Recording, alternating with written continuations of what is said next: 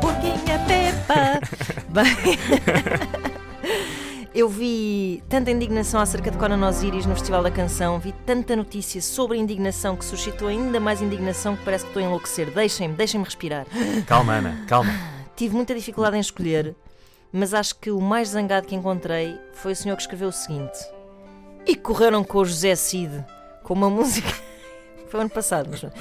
E correram com o José Cid com uma música excelente, plena de alma e musicalidade portuguesa. Estamos entregues a esta trampa modernista em todos os setores da sociedade. Só faltou ir vestido de gaja. Portanto, este senhor conseguiu ser nacionalista, homofóbico e também um pouco misógino. Parabéns!